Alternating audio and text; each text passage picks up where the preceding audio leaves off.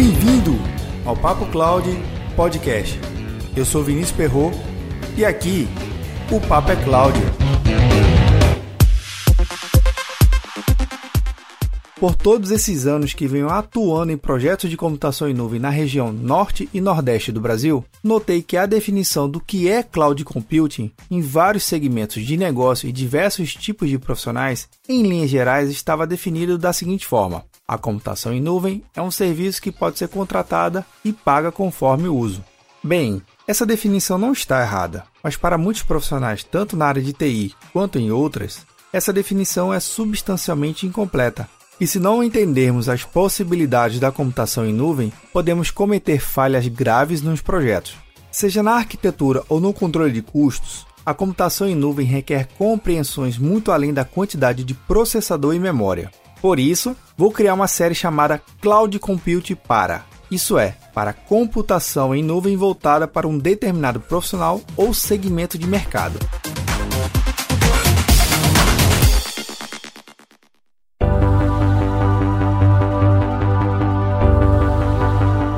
Para começar essa série, vou falar de Cloud Computing para profissionais de TI.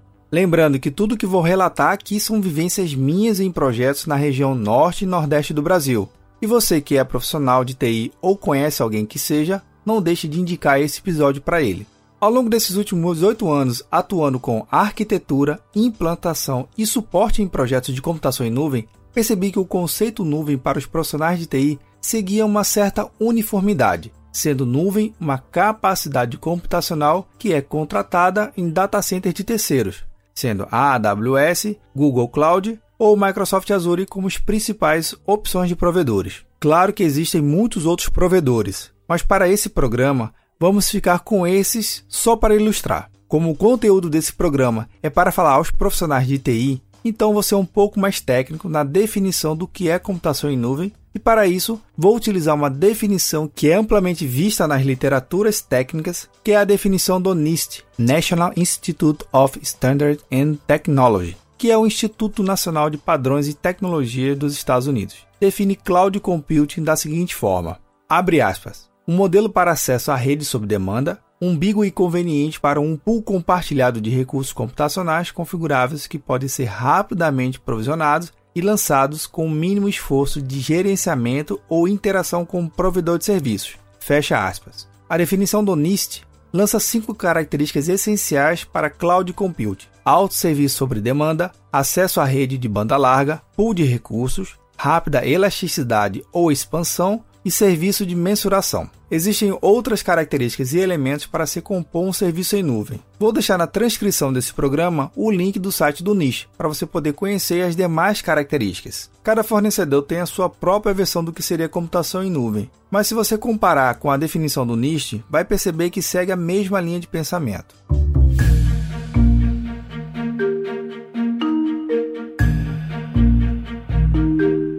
Uma coisa que não precisa buscar definição no niche é ouvir aos podcasts aqui do Papo Cloud. E como você já sabe, mas não custa lembrar, toda a transcrição desse programa você vai encontrar em papo.cloud 036. Arthur e Samuel já estão aqui no Papo Cloud ajudando a melhorar mais esse programa. E você baixe o aplicativo PicPay nas lojas do Android ou iOS e busque por Papo Cloud. Você pode contribuir mensalmente a partir de R$ 3,50. Quer ajudar ainda mais o Papo Cloud? Mande seu comentário. Estamos no Instagram e Twitter com arroba PapoCloud. Visite nosso site papo.cloud e assine nossa news. Se tiver algum tema ou sugestão, escreva para contato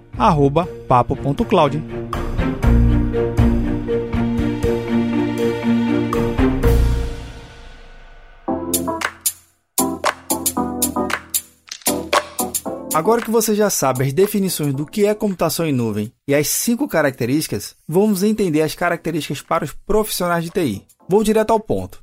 Um profissional de TI que tenha pouco ou nenhum contato com projetos em nuvem, em sua primeira oportunidade, ele tenta fazer um paralelo com o que ele já conhece da solução de data center on-premise, virtualização de servidores e gerenciamento de rede. Então, os cinco elementos citados pela Niche, de certa forma, se encaixa no modo que o profissional de TI já atua, Vou relembrar aqui os cinco elementos do niche, só para deixar mais claro, e em seguida vamos fazer um paralelo. autosserviço sob demanda, acesso à rede de banda larga, pool de recursos, rápida, elástica ou expansão e serviços de mensuração. Olhando para esses cinco elementos de certa forma no ambiente de data center que os profissionais de TI já administram, atende cada um desses pontos. Mas, como eu falei, atende de certa forma e não completamente. Autosserviço sob demanda é a capacidade de um usuário de TI ou não solicitar algo sem a interação do time de TI para entregar a solicitação. Acesso de rede de banda larga podendo ser por meio da rede WAN ou da rede LAN, mas esse acesso vai depender do tipo de nuvem que está sendo contratada ou implantada. Pool de recursos a possibilidade de ser necessária a contratação de mais espaço em storage ou servidores virtuais e esses recursos serem consumidos independentemente da liberação do provedor, o servidor que está sendo contratado tem que ter esse recurso disponível para contratação, rápida, elástica ou expansão. Não somente ter a possibilidade de adicionar mais memória ao servidor ou até mesmo diminuir esse recurso, entender como esse se aplica ao comportamento na arquitetura da sua aplicação ou no que isso se reflete no ambiente como um todo. Serviço de mensuração. Mensurar vai muito além de simplesmente saber quanto custa. Medir em nuvem é saber o que está sendo utilizado, se é armazenamento, backup ou qualquer outro componente. O quanto está sendo consumido tecnicamente, quantos gigas de transferência de rede, endereços IPs públicos ou privados, qual o tamanho da máquina virtual, etc onde está sendo utilizado e por onde está sendo acessado, quando foi utilizado e, por fim, mas não menos importante, quanto está custando.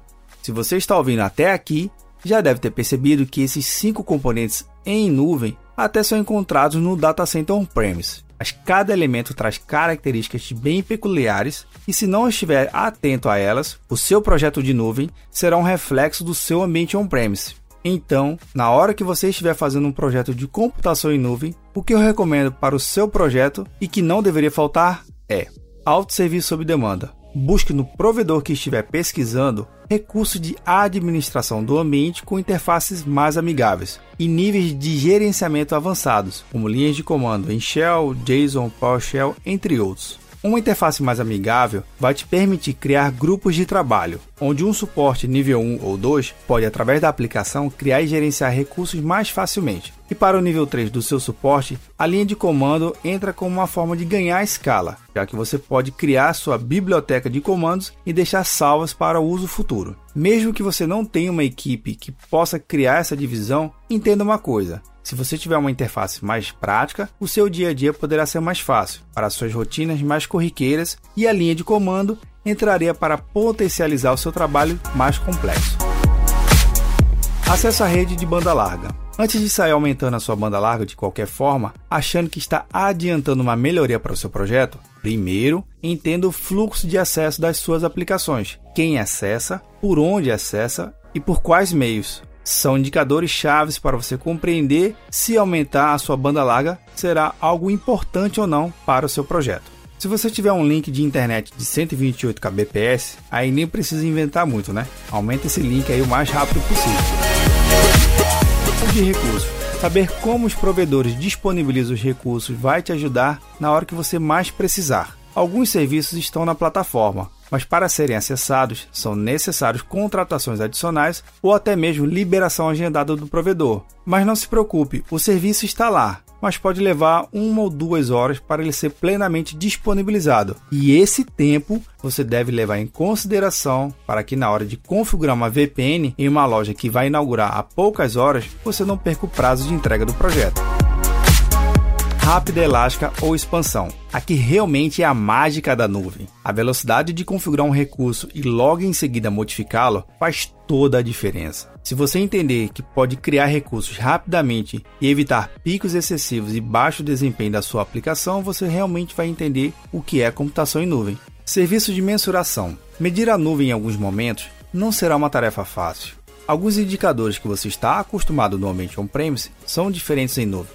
Por exemplo, para saber quais são os pacotes que estão trafegando na VPN não é algo fácil de se fazer. Se você contratar VPN como serviço, provável que não consiga fazer essa análise. Te faço uma pergunta: o que você faz no ambiente on-premise que realmente tem que fazer em nuvem? Se você está planejando em contratar serviços em nuvem ou já tem serviço implantado e queira revisar o seu planejamento para entender se está bem arquitetado, mande e-mail para contato@papo.cloud, que posso marcar um bate-papo para te ajudar no seu projeto. E aí, tá na nuvem? Mais um produto com a edição do Senhor A.